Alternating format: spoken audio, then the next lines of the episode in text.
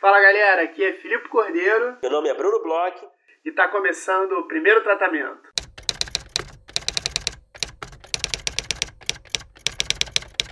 Fala Brunão, tudo bem? Fala Filipe, beleza? Beleza, tudo bem. É, como é que foi de viagem, Brunão? Você curtiu aí sua viagem, sua lua de mel? Como é que foi aí? Conta pra gente como é que foi sua curtição. Foi boa, cara. Foi uma boa viagem. A gente foi para Buenos Aires.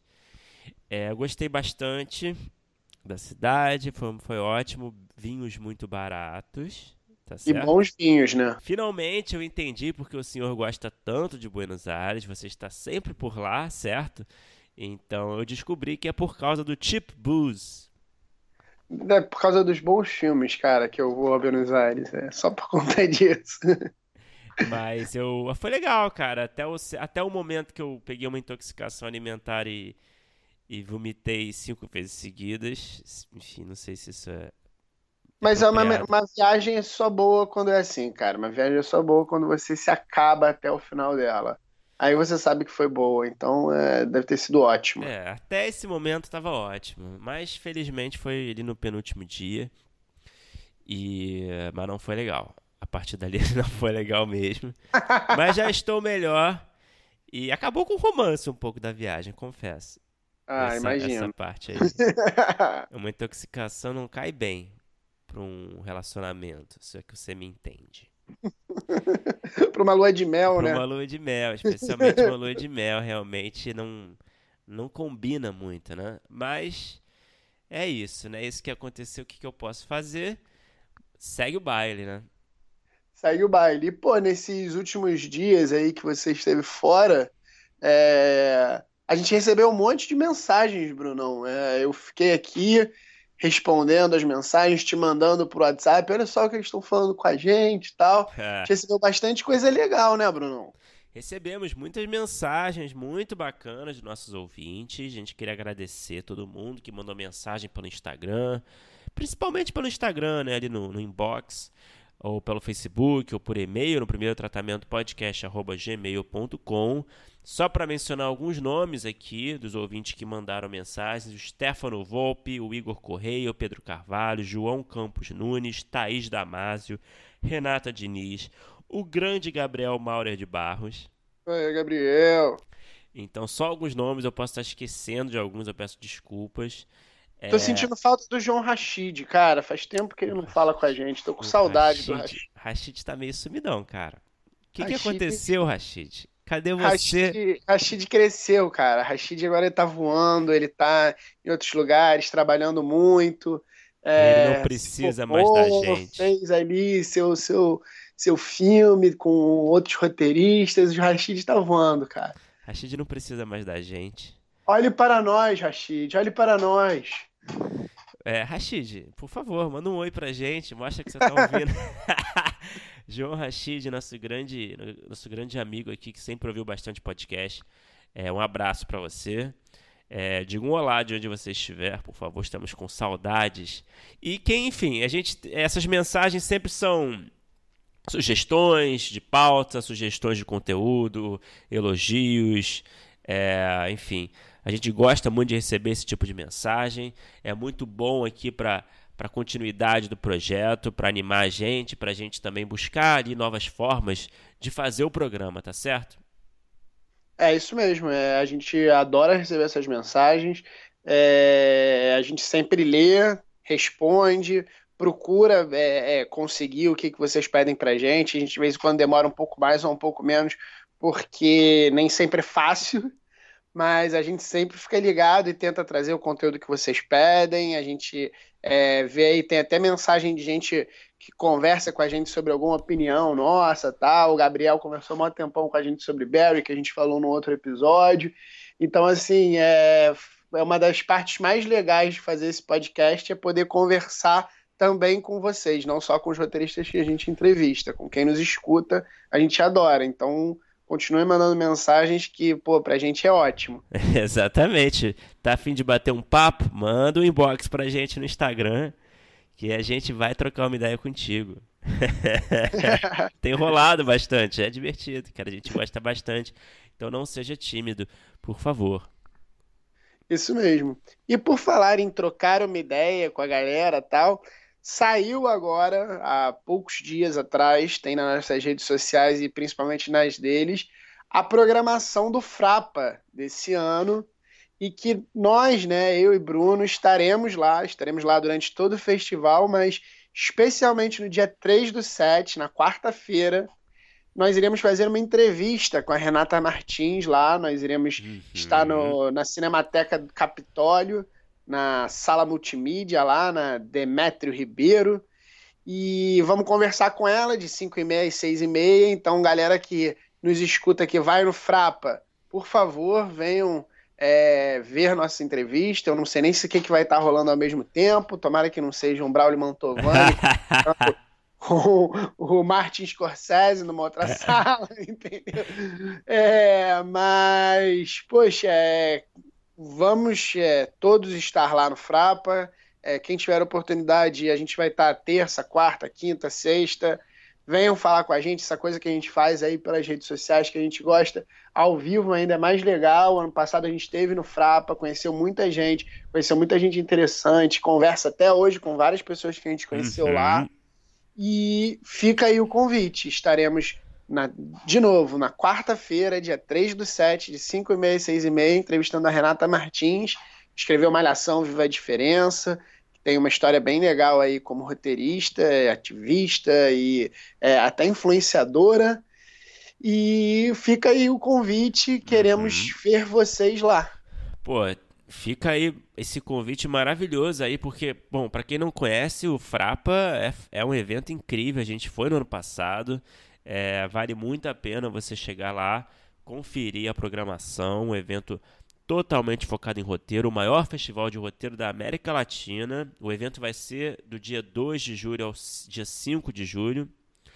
E, bom, o Felipe falou aí no dia 3, vamos estar conversando com a Renata Martins. E, por favor, apareça, vamos tomar um chopp lá no Frapa. É, vai ser divertido demais. É isso. E por conta do Frapa também, a gente já vai fazer uma, um, um anúncio aqui que nas próximas semanas, nas próximas três semanas, o primeiro tratamento vai ter episódios nas quartas e sextas. A gente vai fazer três especiais com alguns dos players do Frapa. Então, sexta que vem agora, a gente já tem uma conversa com a galera da Gulani. Não sei nem se a gente já podia contar, Bruno, mas eu tô A gente combinou aqui. que a gente ia segurar, mas o Filipe ficou animado e soltou mas eu não consegui segurar. Então... Sexta agora ah, tem uma conversa bem. bem legal com a galera da Gulana. No passado a gente fez isso, a gente conversou com alguns players. Então, assim, tem players que vão estar tá lá esse ano, que a gente já conversou no passado. Então a gente não está repetindo as conversas. Então vale a pena dar uma procurada, joga aí é, quem, quem vai conversar com os players, quem está em rodada de negócio, quem vai para o Frapa e quer conversar com a galera que está lá, dá uma jogada aí no buscador de vocês é, primeiro tratamento Frapa, que a gente tem vários episódios com players que a gente não vai repetir agora. E agora, nessas próximas semanas, a gente tem players que a gente não conversou daquela outra vez. E logo antes do Frapa, a gente também vai fazer um episódio especial com organização, com o que, que eles estão esperando tal. Então a gente, daqui até o Frapa, vai ter um material bem interessante, bem legal para quem vai e para quem não vai também, mas que quer entender um pouco mais como é que são esses festivais de roteiro, está pensando em outro, está pensando em no Rota, está pensando em Série Lab, está pensando em ano que vem tal, está na dúvida, vale muito a pena escutar. E essas conversas com os players eu adianto. A gente sempre pergunta como é que consegue conversar uhum. com eles uhum. fora dos festivais. Então, assim, é, quem está com o projeto aí e tal, quer entender melhor como faz o pitching, como pode chegar nesses players, pode chegar nos produtores, nos canais, etc vale a pena escutar esses episódios, né, Brunão? Vale, vale muito a pena. A gente faz ali perguntas essenciais aí que todo, roteiri, todo roteirista gostaria de saber, né? É, como é que eu apresento meu projeto, como é que eu devo me portar durante o pitching, é, o que, que cada o, que, que cada player está procurando. É, eu posso abordar esse, essa pessoa, esse profissional nos corredores do Frapa, né?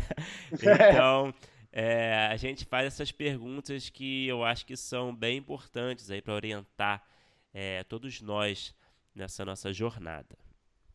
Isso mesmo, Bruno. E agora vamos falar do nosso episódio de hoje, né, Bruno? A gente conversou com um cara que é, tem uma estrada aí em roteiro, já trabalhou em diversas produções de tipos completamente diferentes, infanto juvenil, adulto, HBO, Disney Channel, novela, canal aberto.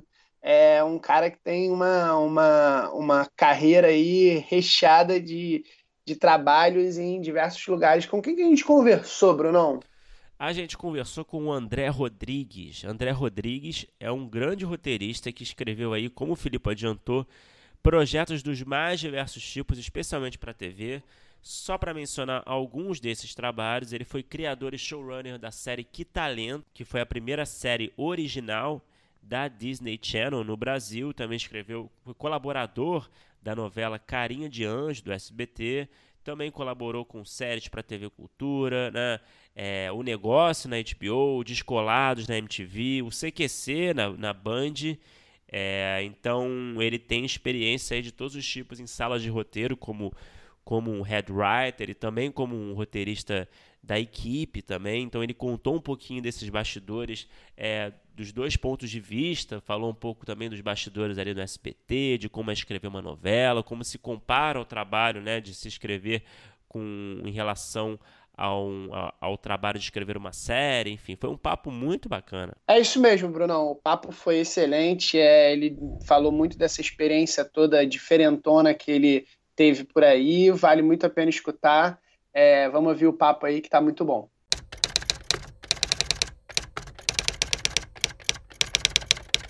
Bom, André, muito obrigado por conversar com a gente. É, a primeira pergunta que eu queria te fazer é a seguinte: você, é, vendo aqui seu histórico de trabalhos, você participou de muitas salas de roteiro, né? De, dos mais diversos tipos. É, você escreveu novela no SBT, já escreveu séries para o Disney Channel, é, também para TV Cultura, HBO, MTV, Band, Record, enfim, vários canais, várias, várias empresas. E eu queria saber o seguinte: é, depois de ter passado de, por tantas salas, ter essa experiência em tantas salas de roteiro, existe um padrão? Você vê que existe um padrão na metodologia dessas salas? É, como é que essas salas, se não existe, como é que elas se diferenciam umas das outras é, no sentido do, do, processo mesmo? Bom, primeiro, obrigado aí da, do convite, Bruno, Filipe. É, muito bacana esse trabalho que vocês fazem, né, de discutir roteiro, é uma coisa que a gente fica aqui, todo mundo é meio é, estudante de, de roteiros e vai atrás das coisas e nunca a gente tem um banco de dados assim tão bom como vocês estão formando aí.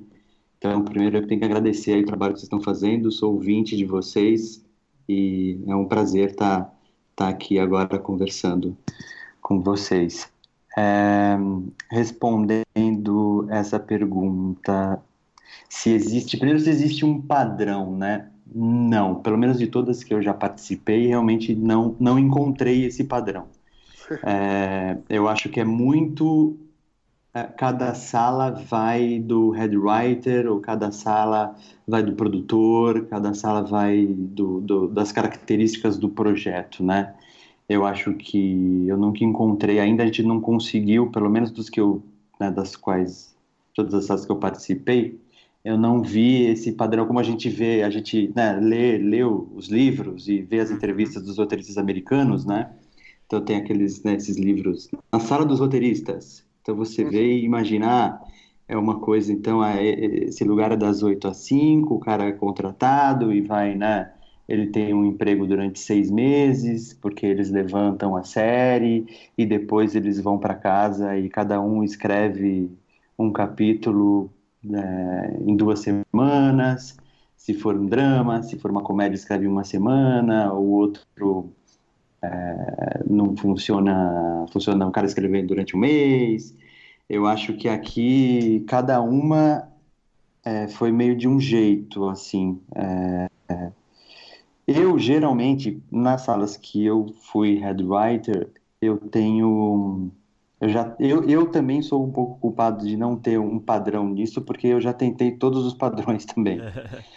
Então, já teve sala que eu falei: Ó, oh, gente, vamos, é, vamos fazer reunião diária, sala que que a gente faz reuniões três vezes por semana, sala que a gente faz reunião todo mundo, sala que a gente faz reunião, daí eu faço reunião só com quem vai escrever aquele roteiro, então a gente faz uma reunião de escaleta com a pessoa que vai ser responsável pelo texto.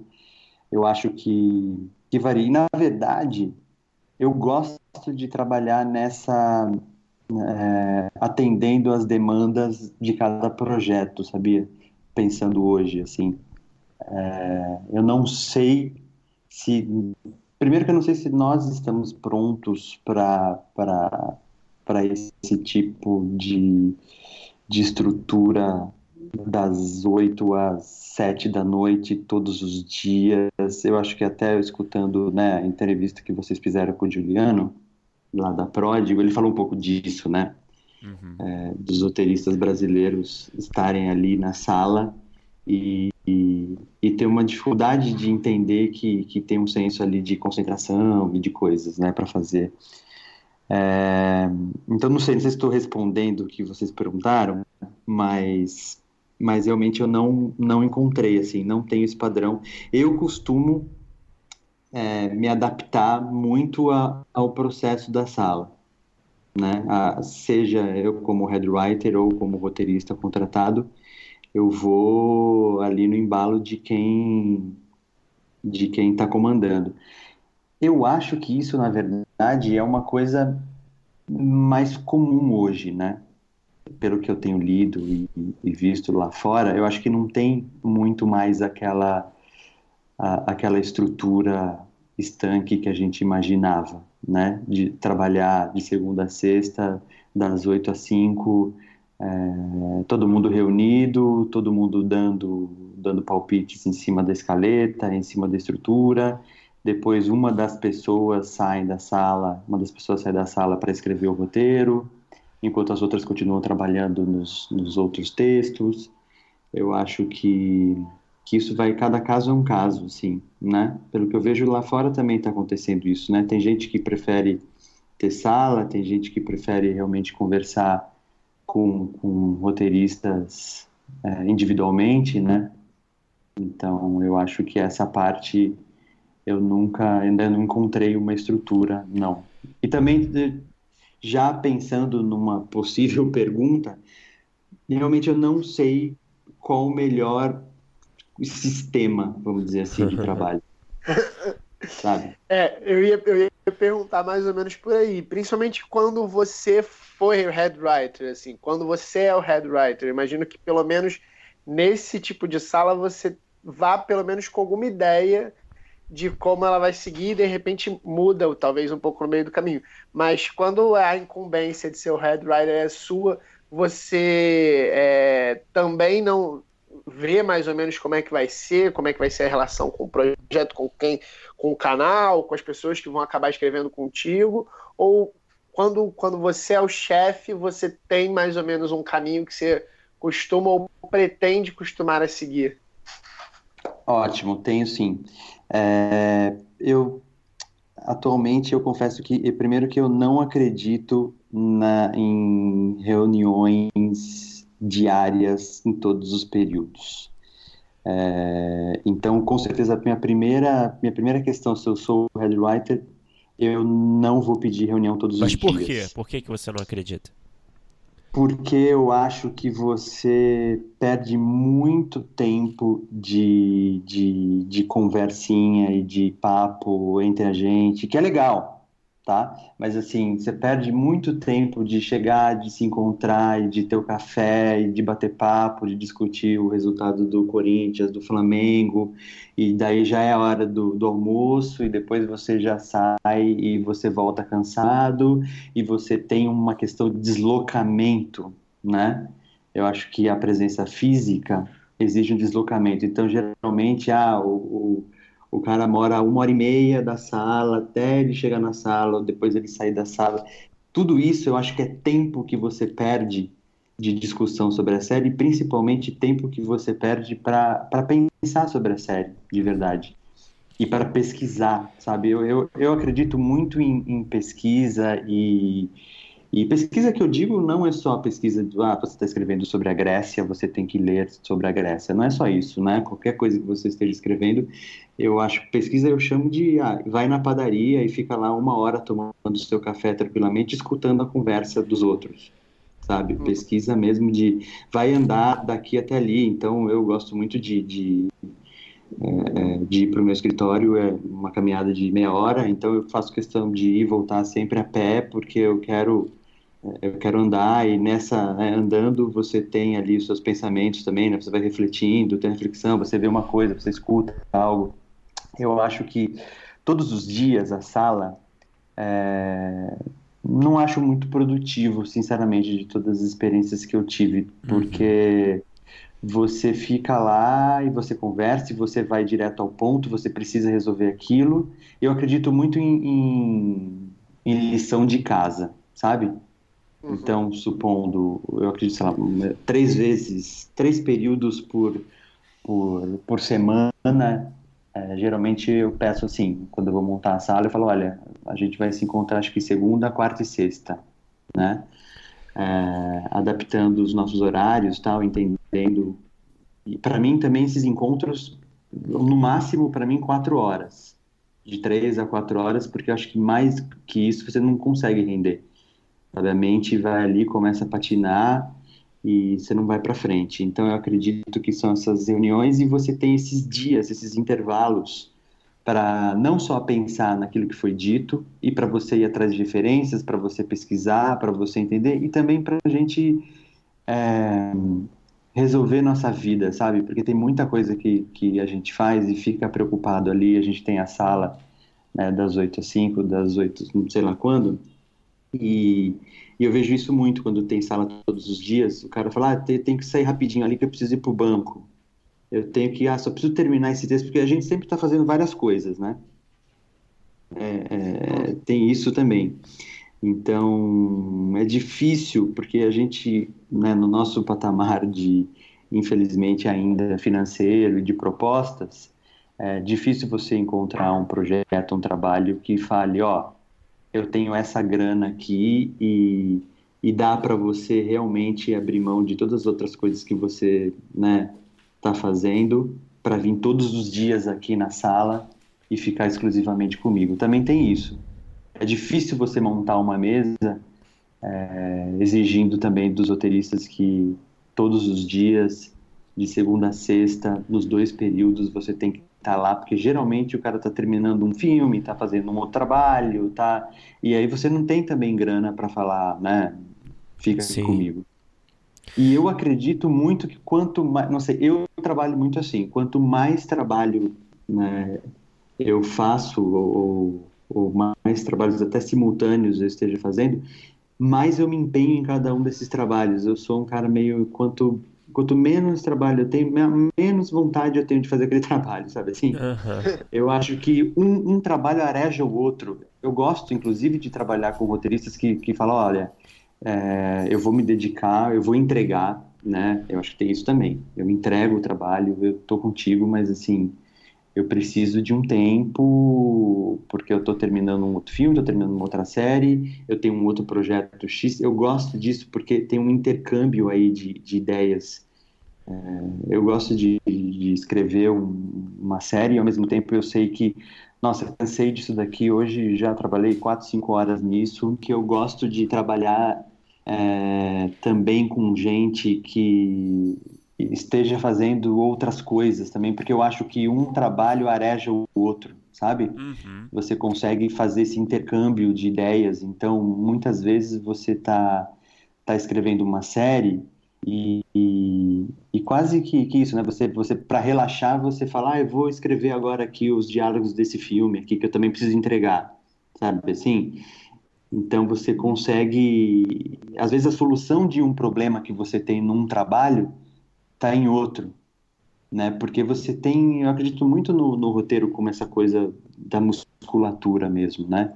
Quanto mais você escreve, eu acho que melhor fica o seu trabalho, é, mais tentativa e erro, e você está sempre produzindo. Então eu gosto de de estar tá fazendo várias coisas ao mesmo tempo gosto de trabalhar com pessoas que também estão fazendo várias coisas ao mesmo tempo, e, e é por isso que eu acredito, que eu acho que nessa, nessa, numa sala de roteiros, que você tenha essas possibilidades de abrir um pouco é, o tempo para os roteiristas, sabe? Sim, sim. É, André, quando você está na posição de head writer ou showrunner, não sei qual é a palavra ideal, é, o que, que você procura quando você vai montar uma sala, quando você é o dono do projeto, né? É, o que, que você procura em um roteirista para compor a sua sala? Você pede, tem algum perfil específico? Você pede algum tipo de material para conhecer o trabalho dele? É, talvez um spec? É, você gosta que ele escreva já sobre o universo do projeto em questão? Você gosta de ver o material dele mesmo? Como é que funciona isso? Olha, vamos lá. Eu acredito, primeiro que quando eu vou montar qualquer tipo de sala, eu acredito muito na diversidade. Né? Eu acho que a partir do momento que você aposta na diversidade, você com certeza vai ter um, uma série melhor, né? Algumas ideias melhores e, e outros pontos de vista. Então, minha primeira montagem começa por aí, pensando, né, homem, mulher, é, de onde vem e classe social, e o que, que tipo de trabalho já fez, etc.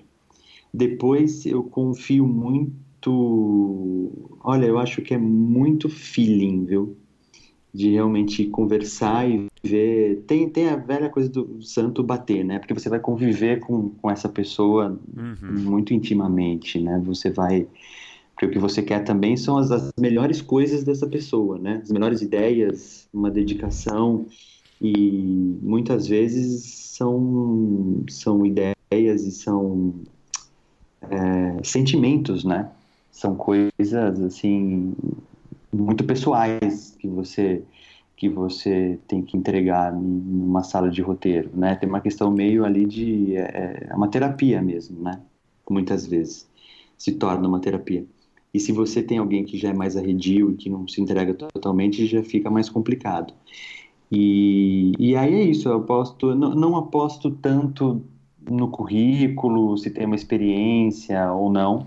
Se é alguém que, se as pessoas me indicam alguém que não tem tanta experiência, mas que falam que é interessante para aquele projeto, é, que eu acho que tem o perfil, aí realmente eu peço um, uma cena, uma coisa curta mesmo. Mas uma cena sobre o universo da série?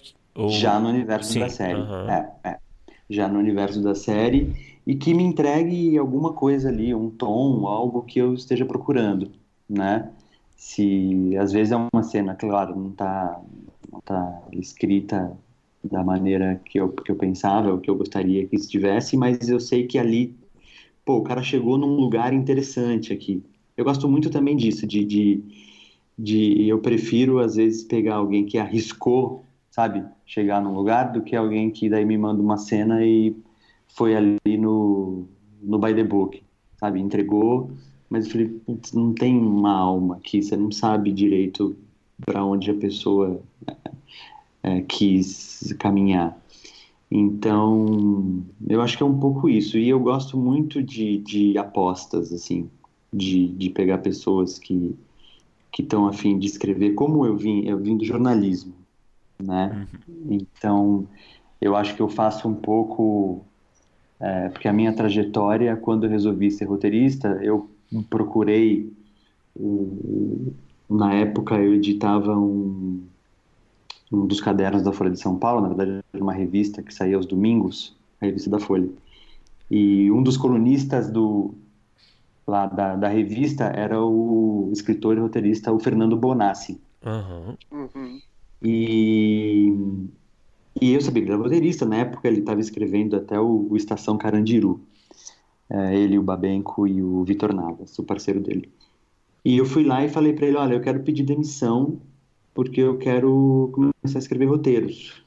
É, fui fui para o jornalismo porque na época que eu prestei universidade, foi logo depois da, da Era Collor, não tinha cinema, porque foi o desmanche da Embrafilme, etc. E aí eu acabei prestando jornalismo, mas eu falei, ó, agora chegou o momento de. Já estava quase 10 anos de jornalismo, falei, chegou o momento de pular pro roteiro. E ele super me incentivou tal, e falou, cara, é, vai lá em casa e eu vou te passar uns livros, eu vou te mostrar uns roteiros. E também eu tenho essa, essa sala, na, na época a gente nem chamava disso, mas enfim, esses encontros com o Vitor Navas e com o Babenco para escrever a Estação Carandiru, fica ali olhando e vê, e a meio aprende na prática. É... E aí eu acho que até hoje eu tenho um pouco essa, quase que uma, é, para recompensar, sei lá, uma gratidão é, a essa oportunidade, então eu sempre meio que fico buscando, sabe, dar essas mesmas oportunidades para quem, para quem procura, assim.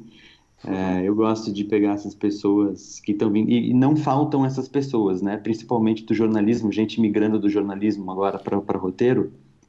Então, sempre tem alguém ligando, alguém falando, putz, eu tô agora perdi emprego, não tem mais aquilo, eu tô pensando em ir para roteiro, sei contar uma boa história.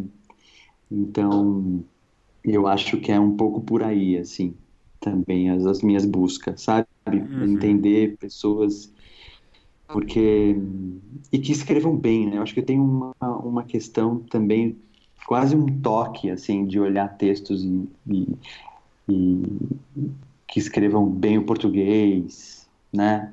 É difícil porque é um, é um texto que tanta gente vai ler e, e, um roteiro e tanta gente pode ter uma, uma dupla interpretação, né? Um, aquilo que está escrito lá, né? Que é eu quero um gato. Tem, o cara tem que entender que é um gato, né? E seja, daí tem que escrever mesmo que é um gato preto, caolho, ou é um gato siamês, etc. Então, acho que não pode ter muito. O cara, o cara tem que escrever bem. Né? Então, eu acho que eu tenho essa análise de tentar buscar alguém que se encaixa, obviamente, no perfil da série, buscar uma diversidade.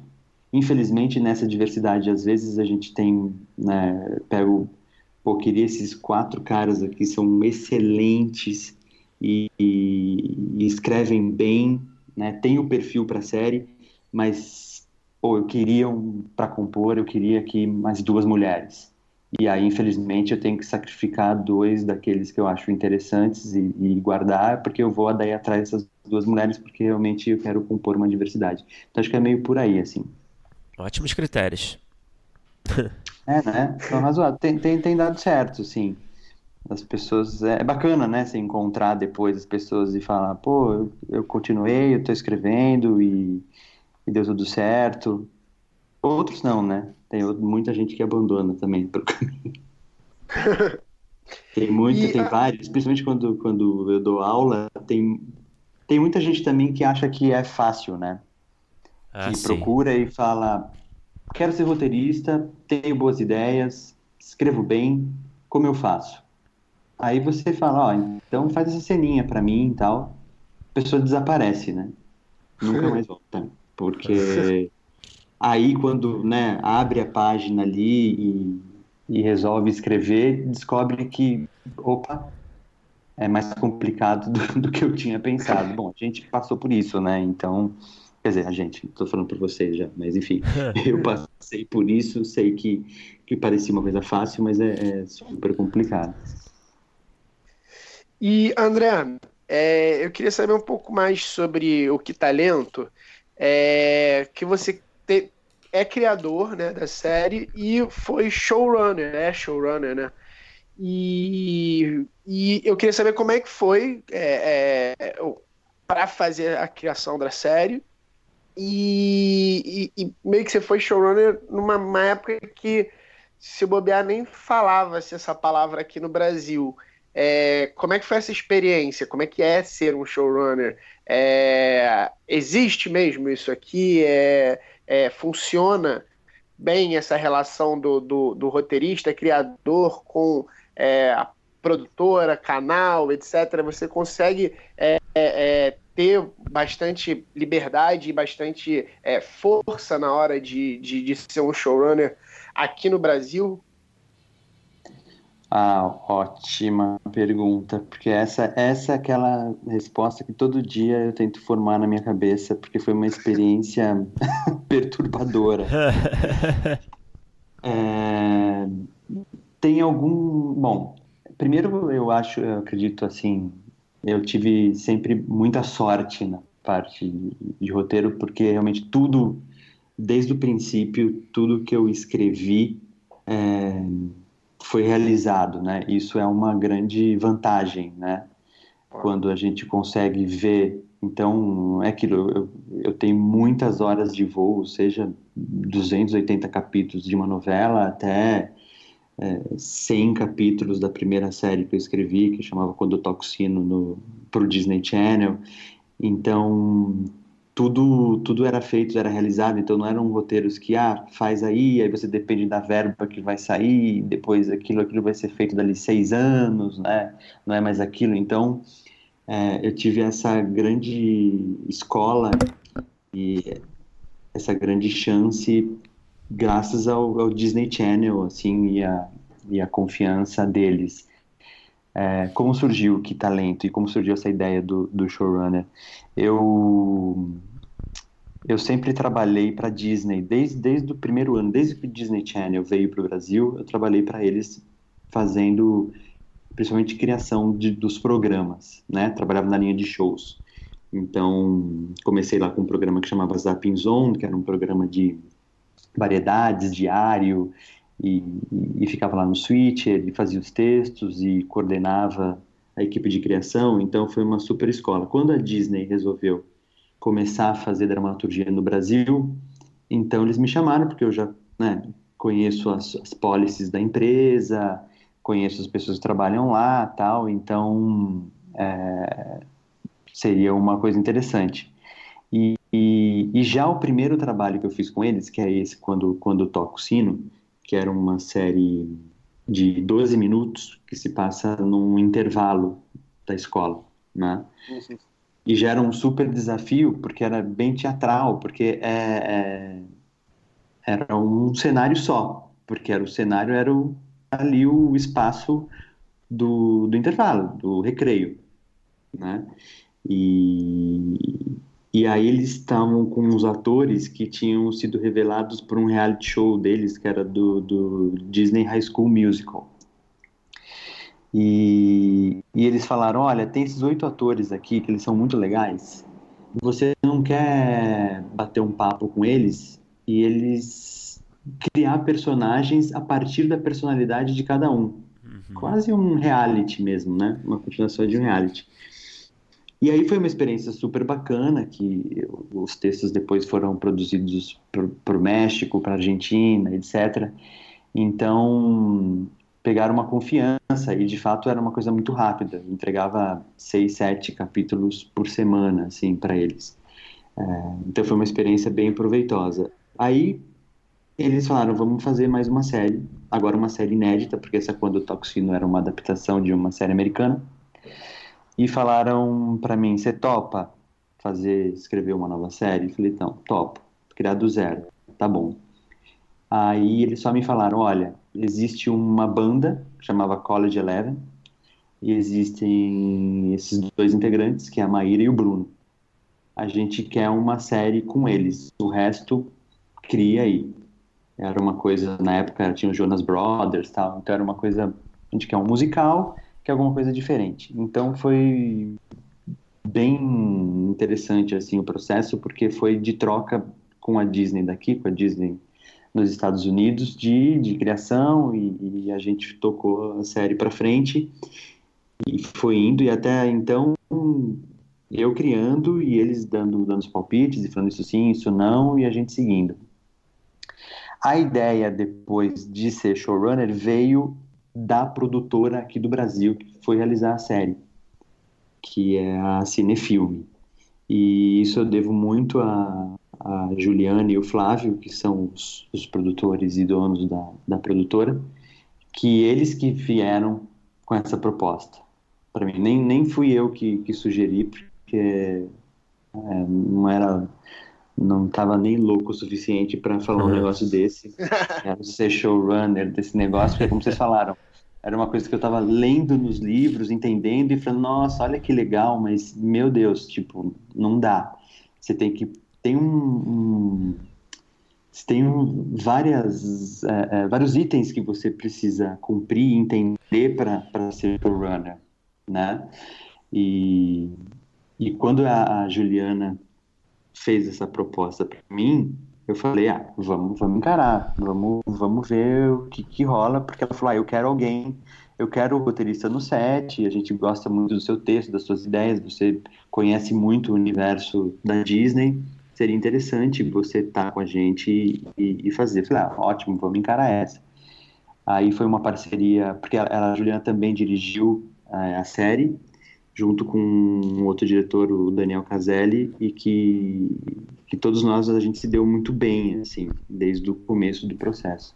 Foi incrível, eu confesso que foi, foi incrível, foi uma, uma baita escola, mas eu digo, é, eu não estava preparado o suficiente para a empreitada. É, porque você realmente, para chegar ali, nessa condição do showrunner, ele brigar pelas coisas, eu acho que eu tinha que ter, ter um conhecimento maior de orçamento, ter um conhecimento maior de direção, inclusive, né, é, de um conhecimento geral mesmo, maior do processo, não apenas da, da escrita. Eu acho que muita gente acha que é, basta, eu escrevi, eu sei do que se trata essa série, né? Eu tenho um controle do texto, desses personagens, realmente, você tem mas muda totalmente de figura se você não tem um, um completo conhecimento sobre quanto custa, né? Tem o lado produtor, diária. né? Tem é, muito, tem, aliás, tem uma hora que é só o lado produtor, né? Uhum. Tem uma hora que eu tinha, eu, eu escrevi todos os textos, quando a gente começou a rodar, eu já tinha escrito a série, toda eu e a equipe, né, já tinha escrito toda a série, é, mas é isso, você tem que resolver muitas vezes é isso, paleta de cor do, do, é, do figurino do seu personagem principal.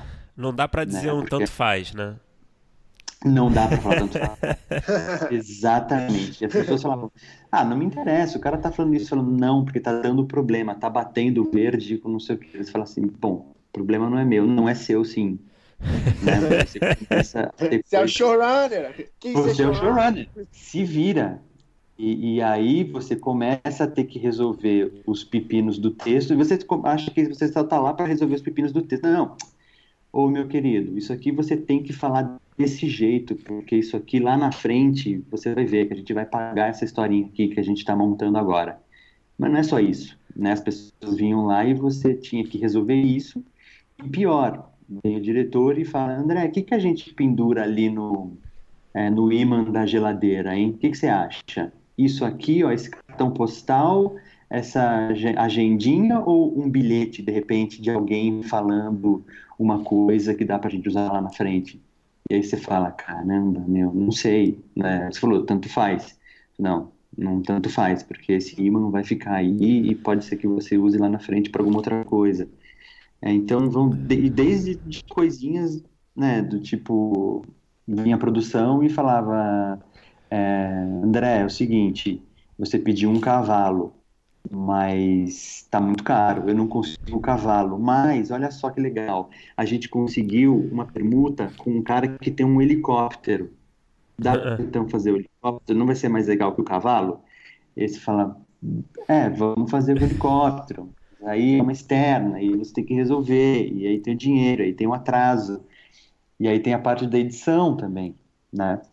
Você é você tem que estar do começo ao fim. Então é um processo muito, muito desgastante, é cansativo e, e você tem que estar muito bem preparado. Então, nesse ponto que eu ainda acho que, que a gente está.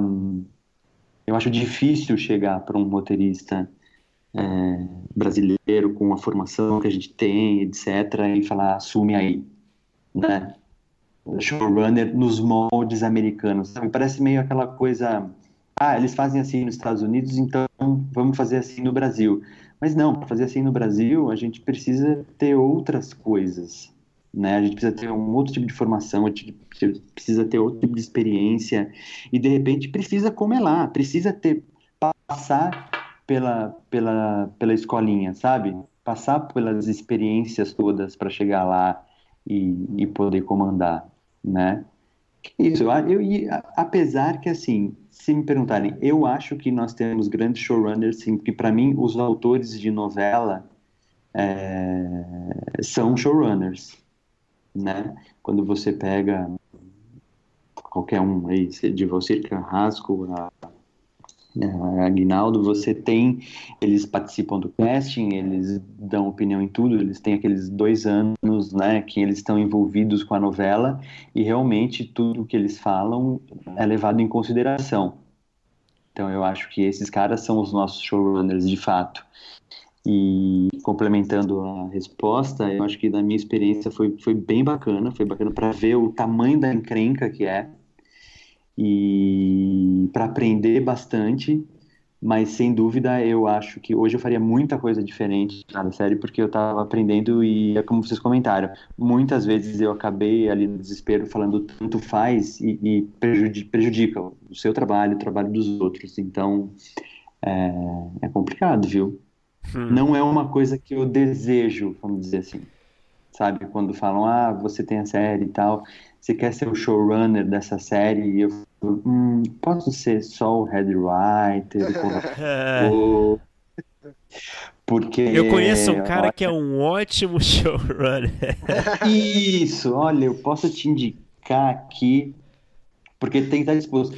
E você cai nisso, como estava falando lá no começo, né? É, é uma dedicação mesmo, acho que tem que ser, é meio onde eu tô querendo chegar, né? É, mas é meio onde, assim, é o, tem, se realmente você tem essa oportunidade, acho que você tem que fazer, claro, mas você tem que, tem que ser o projeto da sua vida mesmo, sabe? E prepare-se para as frustrações e, e talvez seja seu último projeto, sabe? Porque você vai ter muito. Sem contar isso, né? Você vai ter muita frustração. Porque, da mesma forma que eu disse que, que, não, que eu não estava preparado, etc., eu acho que não só eu, outras pessoas também. Os produtores não estão, diretores não estão, né? Eu tive muita sorte, porque o diretor que eu trabalhei virou hoje meu parceiro, é meu parceiro em outros projetos mas eu sei que é complicado, né? Tem uma, tem uma relação complicada. Eu acho que foi é o Fernando Meirelles, eu não sei quem falou outro dia que sempre quando falam né, que faltam roteiristas, bons roteiristas no Brasil, é, ele fala faltam bons roteiristas, faltam bons diretores, faltam bons produtores, faltam. Eu acho que é toda a escala. Eu acho que a gente está é, melhorando dia a dia, não só os roteiristas, mas também os diretores, também os produtores, também os diretores de fotografia, também, sabe? Eu acho que a gente vai caminhando, e nisso eu acho que especificamente a figura do showrunner, eu acho que é um processo que a gente ainda tem que pensar, estudar e, entender muito bem a lógica dela e entender esse profissional especificamente. Não é, não é qualquer um mesmo, não é quando a gente vê são esses caras. É, é, é complicado. Então eu acho que não dá para chegar a forceps, sabe? Chegar a falar agora, não, toda série tem que ter showrunner porque é legal pra caramba, é assim que os gringos fazem. Não, não, não. Eu acho que você acaba prejudicando é, o trabalho de muita gente. Não sei quantas pessoas estão preparadas para assumir isso. Então, acho que é meio por aí. É, André, você agora citou agora um pouco as novelas, né? Você até é, citou ali os, os, os, autores de novelas como, né, como modelo de showrunners no mercado brasileiro. E aí eu queria aproveitar essa deixa para falar da sua experiência escrevendo novela também. Você foi colaborador da novela Carinha de Anjo no SBT, pelo que eu pude pesquisar. Não sei se tem outras novelas aí no seu currículo. É... E aí eu queria saber como é que falar um pouco do processo, que você falasse um pouco do processo de escrever uma novela, que também deve ser muito angustiante no sentido de, de acúmulo de trabalho, né, de quantidade de trabalho, de demanda, né? Porque uhum. só pelo que eu pude pesquisar, essa, o Carinha de Anjo teve mais de 400 400 episódios, né? o que não é pouca coisa. É, foram, foram, na verdade, foram dos. A, a, é, você sabe que até hoje eu não sei os quantos foram ao ar de verdade, ah, porque sim. na edição eles ganham na edição, né? Ah. Mas eu te falo que nós escrevemos 280 capítulos, entregamos então, 280 capítulos de 50 páginas cada um. O que também é, o que também é bem respeitável, né? É, é bem respeitável. É, é, já tá ok. E aí eu acho que no ar rendeu uns 350 porque eles acabam esticando, você, você entrega ali aquela duração de, de até 40 minutos, né? 40, 45 minutos. A gente entregava de, de 45 a 50 páginas todos os dias. É, e aí você coloca um clipe ali, como uma novela infanto-juvenil, você tem muito clipe, você tem muita música, então você acaba ganhando capítulos, né? Então, o que, o que é uma, tem uma parte boa, porque você fica mais tempo no ar do que a quantidade de capítulos que você escreveu, né? Então isso é bacana, você fica vendo lá toda noite seu nome aparecendo, mesmo depois de, né, supostamente em 60, 70 capítulos que você nem chegou a escrever, que você escreveu, mas foram esticados. Mas tem uma parte ruim que, ao mesmo tempo, tudo aquilo que você pensou nos capítulos, os ganchos, as coisas, vai tudo pra cucuia, né? Puts. Porque quando você estica, você chegou, então, aquele capítulo que você achou super legal, aquele final, na verdade, é o começo de um outro, enfim, tudo aquilo se banana, porque o que geralmente o que eles garantem é os 30 primeiros capítulos têm um respeito absoluto pelo tempo e pelo texto. Hum. É, pelo texto não, pelo texto tem em todos os capítulos, mas eu digo pela estrutura, né? Sim. Depois tem uma questão que começa a entrar, aí a novela começa a vender bem, começa a vender bem o break, então você começa a ter mais anúncio, então às vezes tem capítulos menores, aí tem horário eleitoral, enfim, tem várias coisas do mercado, né, que vão atrapalhando. Mas se você for é, comparar o processo de escrever uma novela com o processo de escrever uma série, logicamente a demanda é maior, demanda de trabalho, de conteúdo. Mas é, é só isso? Ou a metodologia também ela é bem diferente? Não, é tudo diferente. É realmente tudo diferente. É... Eu, eu confesso que eu nunca tinha pensado em escrever novela e sempre achei. Não, não, não que eu ache um gênero menor, pelo contrário, eu acho que a, a, a nossa grande, né, a nossa grande dramaturgia, o reconhecimento da nossa dramaturgia, nossos grandes autores, eu acho que por enquanto ainda, né, é, passam pela novela. Eu acho que isso é o que a gente fez muito bem, faz muito bem de dramaturgia, é o nosso, o nosso cartão de visita, né, pro, pro, pro roteiro brasileiro. Então, mas nunca pensei, falei, ah, deve ser muito pesado, não, como que você vai ficar criando essas histórias? Deve ser um saco, não dá. E aí, quando surgiu a oportunidade, falei, pô, vamos ver como é que é. muda muita coisa. Primeiro, porque você tem. Assim, primeira coisa que vocês comentaram, você tem realmente uma rotina é, de trabalho bem estafante e que você tem que entregar. Então é isso. É, eu tinha, eu estava fazendo também a supervisão geral, então estava tava amarrando os textos tal. Então eu tinha que entregar todos de segunda a sexta, um capítulo por dia, eu tinha que entregar 50 páginas todos os dias. Sabe, não, não importa se, se ah, aconteceu alguma coisa, tá com dor de barriga, tá. Eu acho que isso também tenho uma um, um, eu tenho uma facilidade com isso de, de escrever bastante e mesmo sob pressão porque eu agradeço isso ao jornalismo. Então eu vim de redação né? Uhum. então você tá lá todos os dias eu tinha que entregar as matérias então tinha dia na folha que eu tinha que entregar seis textos tinha que entregar porque senão o cara ia colocar lá um calhau ia colocar qualquer coisa e, então era meio, vai. Então eu tenho uma, você acaba adquirindo uma autoconfiança. Eu acho que é muito importante para fazer uma novela. Você tem que estar tá com confiança de que você vai entregar e que não, não há. É impossível, sabe, você chegar um dia, hoje você vai ligar a televisão é, oito é, e meia da noite e o William Bonner vai falar: Olá, boa noite. Infelizmente, nós não conseguimos fazer o Jornal Nacional hoje. Fiquem com a dona do pedaço. Sabe? não, não vai acontecer. Porque você tem que entregar o Jornal Nacional. Então você tem que Ainda mais hoje, né? Ah, enfim, hoje, mais. A gente tá gravando aqui um dia que não, não é o dia que vai ao ar, mas enfim, foi o dia depois o, os, é, que saiu, né, os vazamentos lá da, do Moro. Sim, sim, exatamente. Não, não dá, não deu tempo, não consegui fazer. Ou, nossa, tinha muita coisa, puta, tive bloqueio, a gente ficou aqui, ficamos sem ideia.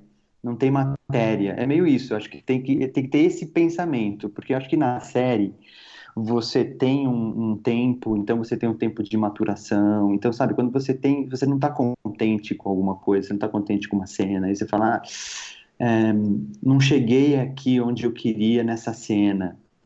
Você tem um tempo para pensar. Na novela você não tem isso. Na novela tem um momento em que você fala, cara, o que, que significa essa cena? Essa cena está movendo para onde? Você fala, está movendo pro o espectador achar super divertido e, e, e, dar uma risada. Sabe? Não tem muito, tem uma hora que não tem muito para onde ir. Você se sente meio, ao mesmo tempo, você se sente um pouco quase um, um cronista ali, sabe? Um antropólogo. Você começa a, a, a relatar as coisas que você está vendo e colocando. É um registro, quase um registro do nosso tempo, sabe assim? No caso, foi o, Carinha de Anjo, porque era uma novela contemporânea. Agora eu estou escrevendo uma outra novela que, que é histórica, e aí realmente é uma outra pegada. Mas eu acho que é isso, você tem que estar tá de diferenças, né, contando. É... Primeiro que acho super, é, é bem incomparável mesmo. Eu acho que é uma, são outras questões que você se envolve. Acho que é isso, quando você faz, você tem uma dedicação numa cena para uma série em que você quer saber do tom, como a cena começa, para onde ela termina, ah, como ela termina, o que, que ela quer dizer e o que, que ela move a história.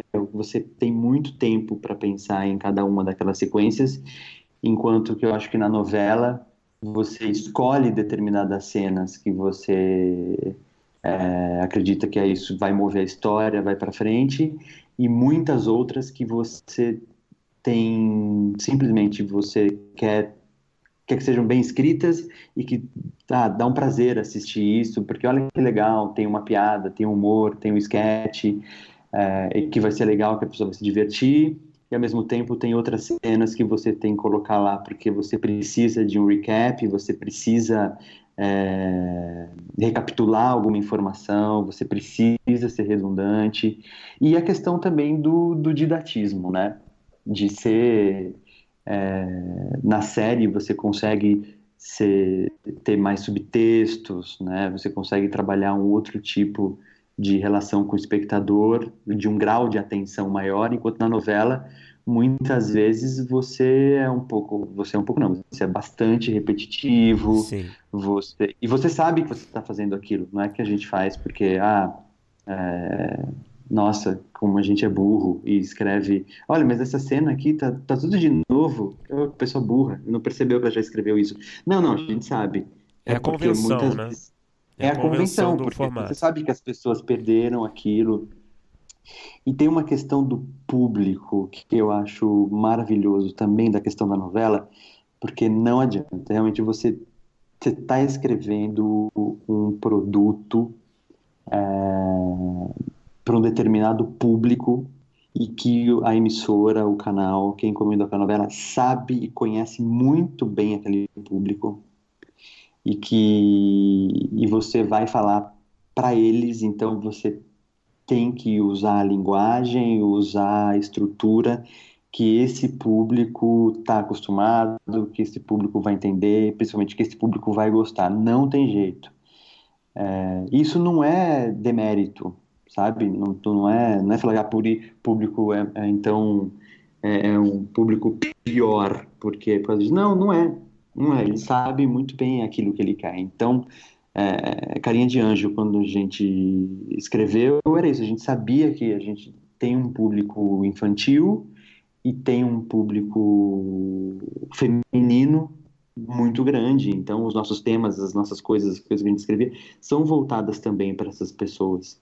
Né? E você escreve também bastante coisa quando já está começando, já está no ar, né? Então você tem o público, acho que você deve ter, ter muito mais proximidade do que, que o público está achando enquanto você está escrevendo, né?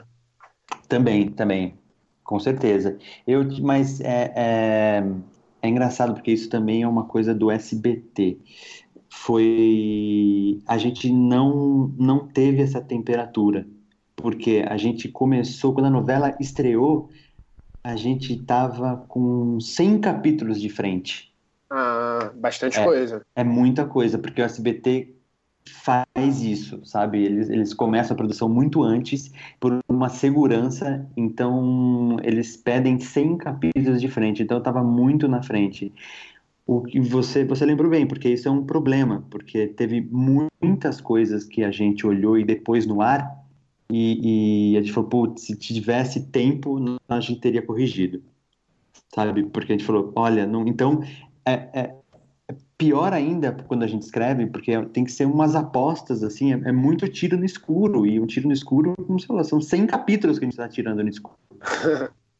E aí vale a experiência. Aí que você tem que ser mesmo, tem um, um, trabalho de humildade aí gigantesco, porque aí você tem que escutar a emissora, tem que escutar os, os produtores, as pessoas que estão acostumadas com isso, que são elas que vão te falar, vão ler o capítulo e vão falar: é isso aí, é por aqui, vai tranquilo que isso aqui dá 14 pontos, hum. sabe? E, e é maravilhoso, e eu te falo, cara, que os caras no SBT todos, de direção, produção, o Pelégio, diretor artístico, era impressionante. Tipo, tudo que ele falou na novela, que ele lia os capítulos, é, essas coisas aconteceram, sabe? Ele falava, ó, oh, eu preciso de 70% mais melodrama aqui nessa sequência, porque é isso que as pessoas querem. E realmente eram as coisas que é, funcionavam e é, iam bem. Então, eu acho que é um processo, mas é muito, muito, muito recompensador. Primeiro porque é isso, você tem é, TV aberta, né? TV aberta dando 14, 15 pontos. É, é, uma, é gente pra caramba. E essa é uma experiência que realmente, assim, é, quando a gente tem, você fala, ah, você se sente importantinho, sabe? Porque você abre, abre o Twitter e tem lá a sua, a sua frase vira um hashtag, sabe? E é Trend Topics. E você fala, ah, eu escrevi essa frase dessa personagem. E as pessoas é isso, você cria ídolos mesmo, né? As pessoas ficam ali, e novela da SBT, que é gigante, ficam dois anos acompanhando uma coisa, quase é quase uma religião mesmo, dando todo dia 14 pontos, 13 pontos durante dois anos não é fácil. Então as pessoas veem aqueles personagens, eles fazem parte da família mesmo deles, né? As pessoas tratam as pessoas. Quando a gente vê essas matérias, e acho que é brincadeira, né? Quando os atores é, apanham na rua, o outro é, né? É xingado, aquele que vira um super-herói porque o personagem dele, o papel dele é incrível isso realmente acontece, assim. As pessoas têm uma intimidade, sabe? Eles adquirem uma intimidade muito grande pelo, pelo trabalho, pelas coisas. Então, eu acho que a novela propicia isso para o roteirista. É muito é, é, encantador mesmo você observar o processo criativo, uma coisa que você né, imaginou, criou, e que as pessoas absorvem aquilo, pegam para elas, né? E, e tem aqueles personagens. É, é um barato, assim, é muito legal ver as discussões no Twitter, falando, pô, mas fulaninha fez isso, que decepção, por que, que vocês fizeram isso, roteiristas? Por favor, mudem, matem aquele, salvem aquele outro. Foi mal, fala, galera. foi mal aí, não queria, não queria te decepcionar, mas era isso aí. E mas é bem bacana, mas é, é como você fala, é muito cansativo e eu acho que é isso. Você tem que ter disciplina, né? É, desapego com, com muitas coisas assim que você que você tenha pensado, ah, que você queria fazer e tal, mas não, não dá, ou não dá tempo, ou não é possível e tem que ser daquele jeito. e, e músculo, mas é muito legal, porque você pega uma, um, um ritmo muito bom, e que daí as pessoas perguntavam, pô, mas é impossível, você tem história para 280 capítulos? Eu falei, nossa, tem história para o novo Dallas, junto dinastia, junto com não sei o quê, porque assim, é infinito, né? Tem uma hora que você adquire muita segurança, assim, que você está escrevendo, porque você fala, já fiz, é isso, isso que eu brinquei com vocês do Jornal Nacional. É, vai sair, vai dar certo, a gente entrega, a gente entrega, vamos lá. E, e, esse processo de aprendizado de entender as histórias, e você fica muito ligado em tudo, né? Tudo, tudo, tudo é história, tudo é notícia, tudo. Aliás, toda notícia é uma história, tudo que você vê, tudo, tudo que te contam, você fala, pô, isso é legal, e é ótimo, né? E você vê, pô, o ser humano é gigantesco, né? Cada, cada um é um gigante que você consegue levar para muitos lados e, e contar essas histórias é, é bacana. Que eu acho que é meio isso que, que, assim, quando eu comecei a escrever roteiros, era o que eu queria, né? O que eu quero. Na verdade, é isso que a gente quer, escrever, né? E ver as coisas claro. que a gente escreve realizadas. Então, de repente é isso, a novela me deu essa oportunidade de todo dia poder ter um capítulo sendo gravado e todo dia eu tenho uma hora lá na televisão falando, ó, toma aí então isso que você escreveu, sem contar o volume de produção, né? É, foi maravilhoso quando a gente fez, quando eu fiz a primeira reunião de produção no SBT e, e, e eles me falaram, a gente é acostumado a fazer série, a gente sabe o o perrengue que é de grana, né, e de cenário, né? Então você fala, pô, para toda essa série você, a gente vai construir aqui, ó, cinco cenários. Você fala, uau. Então, quarto, quarto, uma sala, um banheiro e ainda vou ter umas duas externas. Você fala, uh, tô podendo, vou, é. né, vou escrever aqui tudo o que eu quiser. Na primeira, na primeira da novela, falaram que, olha, é, infelizmente a gente está com corte de custos e tal, mas para primeira para essa primeira fase da novela, que ia durar uns 30 capítulos, a gente só tem a gente tem a cidade cenográfica, você já fala, oba, né? E a gente só que a gente só consegue construir 70 cenários. Bom, acho que é isso, são capos, núcleos, casas e, enfim, quartos e uma escola inteira e salas de aula, e você fala, pô, daí é uma delícia, né? Aí você fala, é, realmente. Então, mas eu acho que, que é isso, pô, você tem que ter essas coisas na cabeça, sabe? Essa, essa percepção de que de que você tem que ter uma segurança, tem que criar histórias, tem que ir, que você tem uma hora lá que você é meio é, cronista de um tempo mesmo, sabe? É meio. Brincava que tinha cenas que a gente era meio tipo Balzac, que a gente estava escrevendo o que a gente estava vendo, fechava o olho e falava, ah, tá bom, então ela fala isso, fala aquilo. Não, não se apegava, tem muitos momentos que você não, não fica muito na estrutura que a gente está acostumado de falar o que que move, né? Para onde vai? Por que, que tem essa cena? Vai para onde? Por que, que a gente precisa dela? Muitas vezes a gente fala, a gente precisa dela porque está divertida e vai, enfim, vai preencher páginas aqui, uhum. sabe? A gente precisa, precisa ir para frente. E... Quantas Mas... pessoas eram mais ou menos na equipe? Quantas pessoas eram na equipe, você sabe? Escrevendo.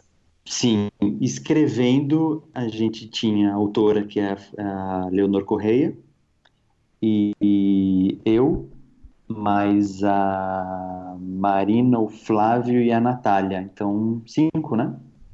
Uhum. Cinco pessoas escrevendo. Posso só fazer uma pergunta aqui, Filipe? Pode, claro. Passar na sua frente, que é sobre isso. Uma pergunta um pouco delicada, mas a gente conversa geralmente com muitos roteiristas da, da TV Globo e a gente sabe que a TV Globo ela proporciona uma ótima estrutura de trabalho. Né? A gente não fala muito com, com roteiristas que tiveram experiências no SBT, por exemplo. Eu queria saber, o SBT é um bom ambiente para a criação, para o roteirista? O roteirista é valorizado? Sim, maravilhoso mesmo, assim, de...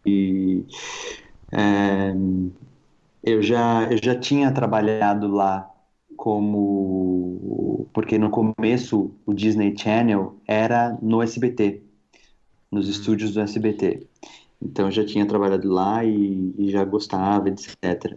E agora a experiência na novela dos dois campos, tanto no campo, pelo menos a minha experiência, tá? Tô falando aqui, pode ser que, né, chega alguém e fale, imagina, não é nada disso, o cara mentiu, tá recebendo tudo por fora. Silvio Santos sai do lado dele. além, além da possibilidade de você estar tá lá e ter, ter todos. Eu não sei se vocês já foram no SBT, no, não, não. aqui na Anhanguera. É muito legal. Acho que vocês têm que. Vale, vale a pena. Além da experiência, que eu acho um lugar muito legal, de verdade, muito gostoso, sim, porque, tipo, parece a fazendinha do, do, do tio Silvio Santos. Então, parque, parque temático do Silvio. Então, tem toda essa parte divertida, né, de você, você entra lá e você fala, pô, tô, tô na história da, da, televisão, é muito interessante, mas tem um, uma questão financeira bem bacana, e agora falando já que a gente, né, é, pode falar, e vocês já me falaram, me contaram aqui fora da conversa gravada, que se eu me arrepender de alguma coisa eu posso falar com vocês. tá valendo, tá valendo. É, talvez eu peça para tirar isso, mas enfim, por enquanto deixa aí. Se vocês estiverem escutando, eu não mudei de ideia.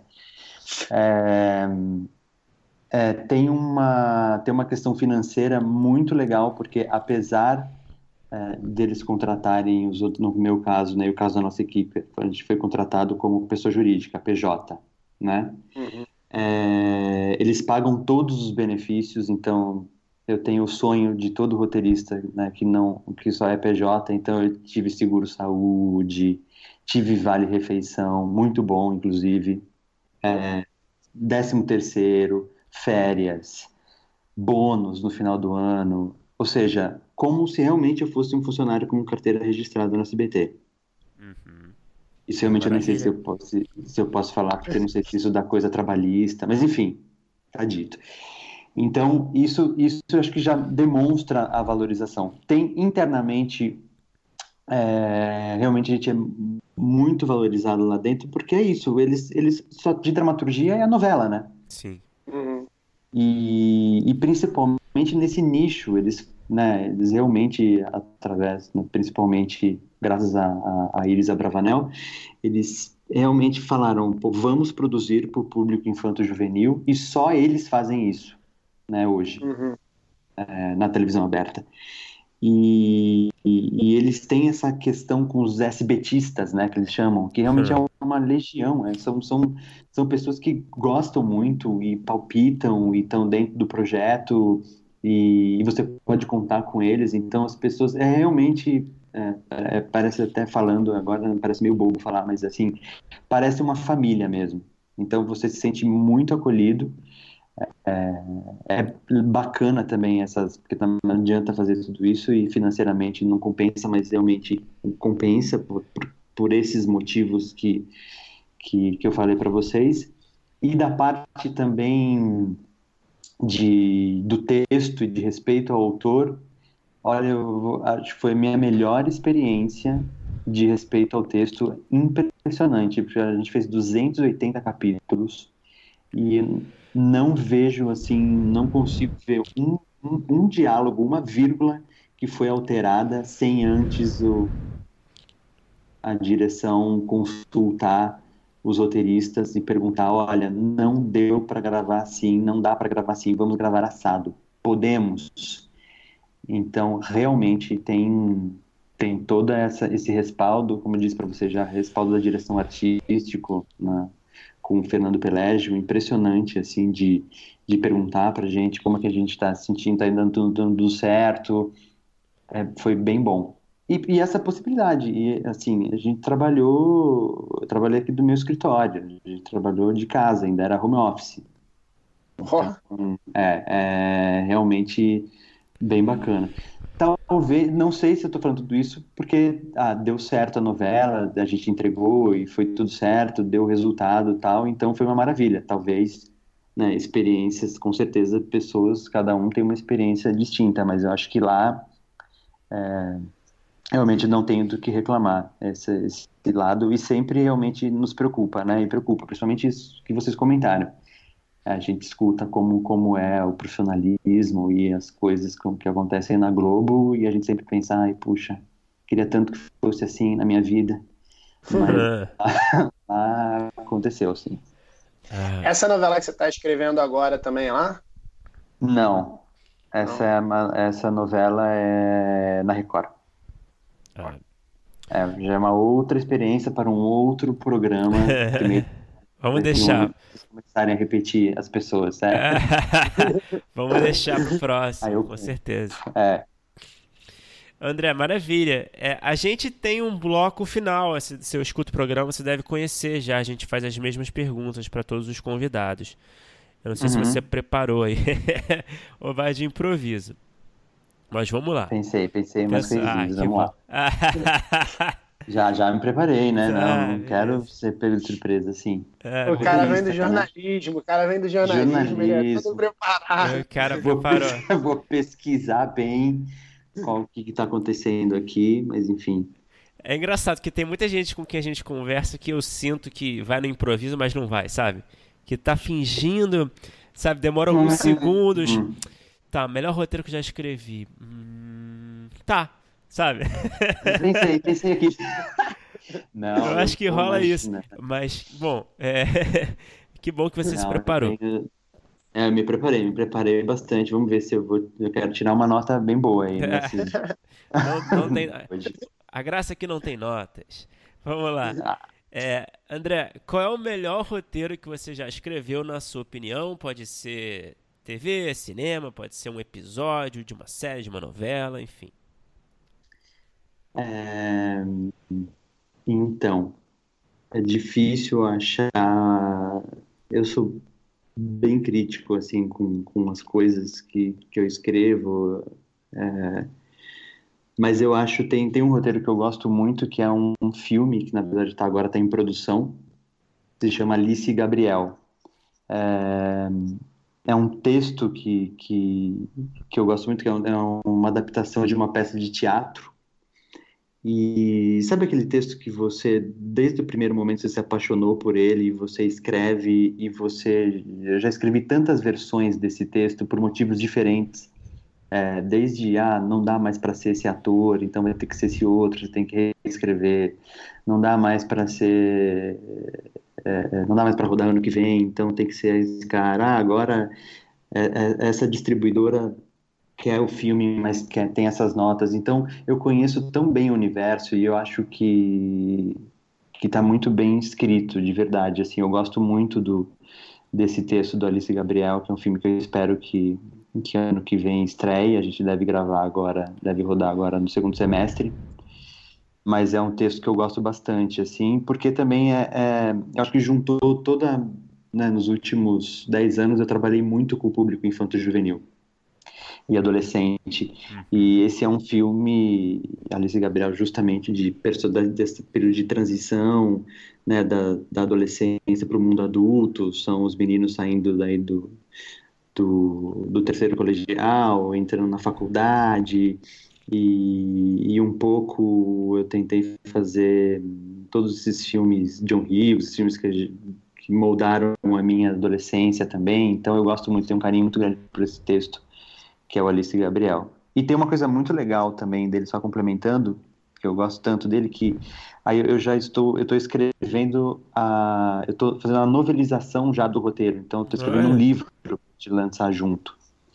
É, que é daí uma outra experiência que está sendo muito legal também, porque é isso, né? Foi muito engraçado quando eu comecei a escrever o livro, porque eu falei, tem alguma coisa estranha aqui nesse texto, até você achar, né, a, a o tom do livro e tal. Eu falei, ah, claro que tá estranho. Porque a gente escreve roteiro, a gente escreve tudo no presente, né? No tempo presente. Nossas ações verbais. Nossa... Quando fui para literatura e começar a escrever o livro, eu falei, nossa, que delícia, eu posso escrever aqui tempo verbal no passado, no futuro do pretérito, não sei o que, né? Você não precisa sempre escrever. Uhum. É, é, Bruno chega e conversa. Pode chegar, o Bruno chegou, o Bruno conversou, mas sei lá o que, né? Você esconde as coisas, então é bem legal, assim. Eu gosto bastante. Bom, e qual foi o pior roteiro que você já escreveu? Olha, tem muitas coisas que, que eu não gosto, mas tem um especificamente, é um que, que eu acho que. Nossa, eu tenho bastante vergonha dele hoje, assim. O, eu escrevi quando eu quis entrar para. Quando eu quis vai, é, virar roteirista, se existe isso. É, eu escrevi um, um texto de um, uma série que eu chamei de Fora do Ar. Na verdade, era uma cópia descarada do Friends. Hum. E... Quem nunca fez essa cópia? Né? Quem nunca, né? E eu pensei, mas e na época você acha, você escreve e fala, nossa, e você lê com os amigos, os amigos adoram, né? Fala, tá muito legal isso aqui. Isso aqui, isso aqui tem que ir pra, pra Globo. Meu Deus. e você, completamente né, ingênuo, não sabia, imagina, não estava ali aprendendo e tal, achava que, que era. Falei, pô, isso aqui tá legal mesmo. E cheguei até o cúmulo de. Eu estava aqui no Centro Cultural Banco do Brasil, numa palestra do Silvio de Abreu. E eu cheguei lá no Silvio de Abreu com meu textinho embaixo do braço e falei: Silvio de Abreu, eu tenho um texto aqui que eu queria te mandar, queria que você olhasse, porque eu acho que está muito legal. Graças a Deus, ou sei lá quem, os deuses do, do, dos roteiristas, que o Silvio de Abreu falou: Eu não posso fazer isso, meu querido, porque é, se eu recebo algum texto e depois lá na frente, um belo dia, você vê qualquer coisa parecida na minha novela, você vai me processar por plágio, alguma coisa assim. Então eles não podem receber texto. É alguma coisa, né? Uma, sim, um, sim. uma uhum. questão da Globo que você não pode sair por aí, né? Recebendo texto, lendo texto dos outros para dar palpitinho. Então não foi para ele, ainda bem.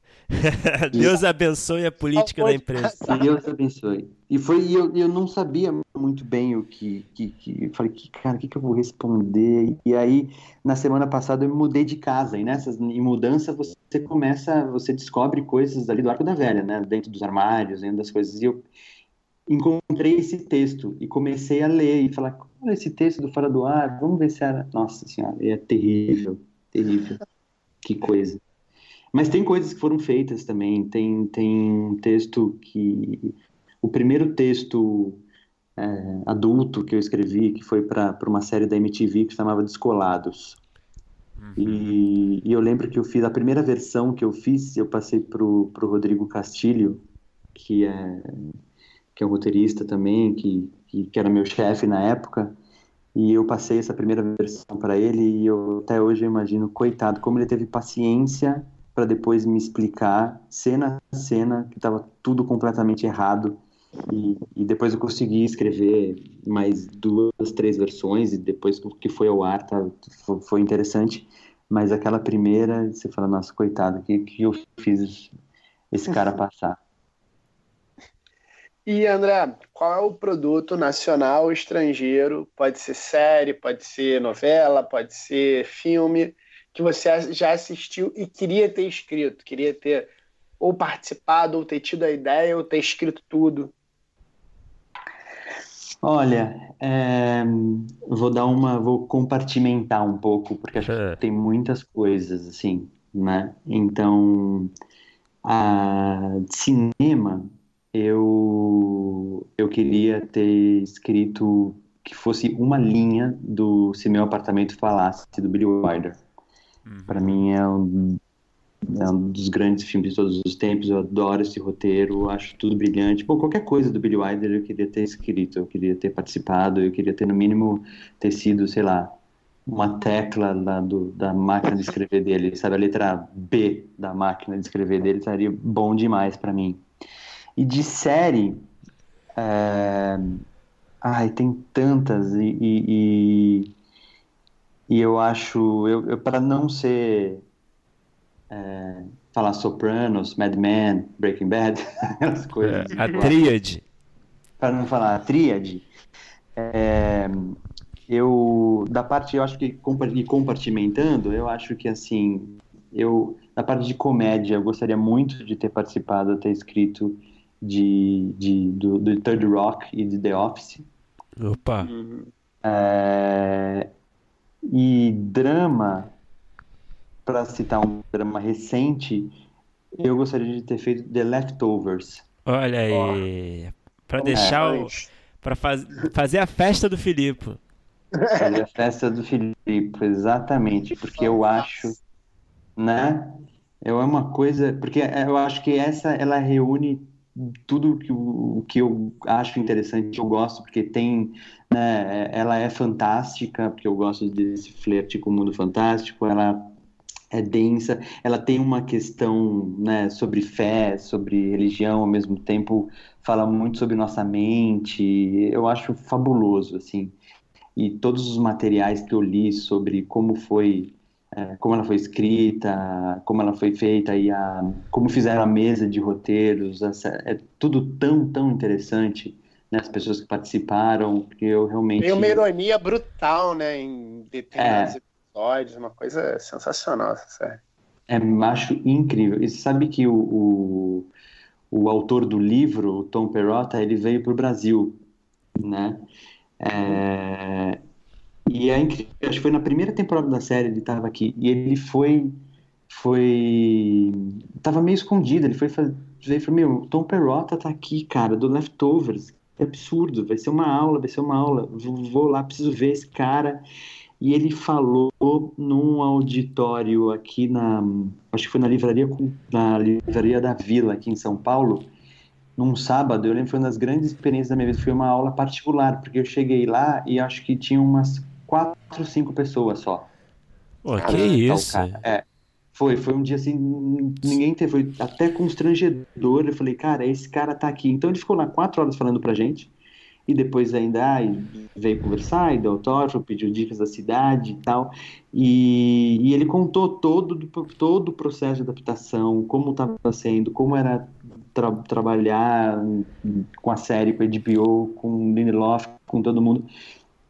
Então foi super incrível, assim, depois quando você vê a série, todo o processo, e aí você fala, pô, eu não tinha, tanto, tanto que ele, até chegou, assim, e olhou para as quatro pessoas que estavam ali na plateia e falou, bom, faz todo sentido, né? Provavelmente foram arrebatados e, e ah!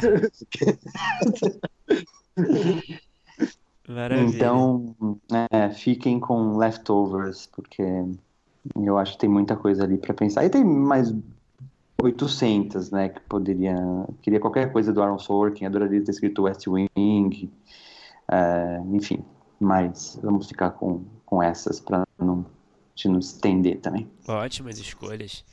E para terminar, André, qual é o filme, qual é a série, qual é o roteiro que você tem aí escrito seu que tem um, já está escrito ou só está na fase da ideia ainda, que você sonha em realizar um dia? Seria esse roteiro aí que está já para ser filmado aí, que você mencionou Mas agora? Mas esse já está para ser, acho que tinha que ser uma coisa me menos próxima, hein? É, não, não, não. Tem, tem um outro, tem dois filmes agora que, que eu já escrevi. O Alice Gabriel tem um outro filme que chama Vivo por Dinheiro, também que é uma comédia que eu escrevi junto com um outro super parceiro meu, que é o Leonardo Cortez.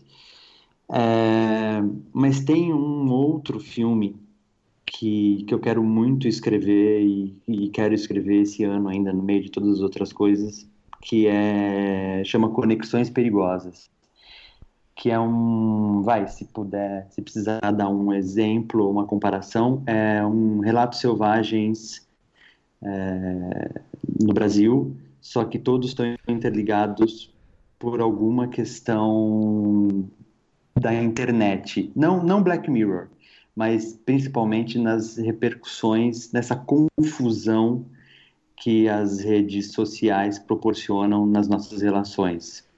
É, então, esses pequenos mal, mal entendidos, essas situações é, que você vê, que a gente vê diariamente, né?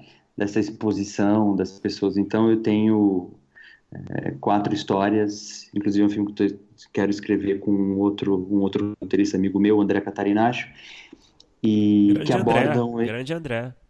Tá me devendo é, uma entrevista aqui. Ah, tá olha me enrolando, aí, tá então, me enrolando. Ah, vou falar pra ele, mas ele tá bem complicado é, a vida dele mesmo. Entendo. É. é. não, eu tô, fiquei até mas... com pena na última vez que ele falou.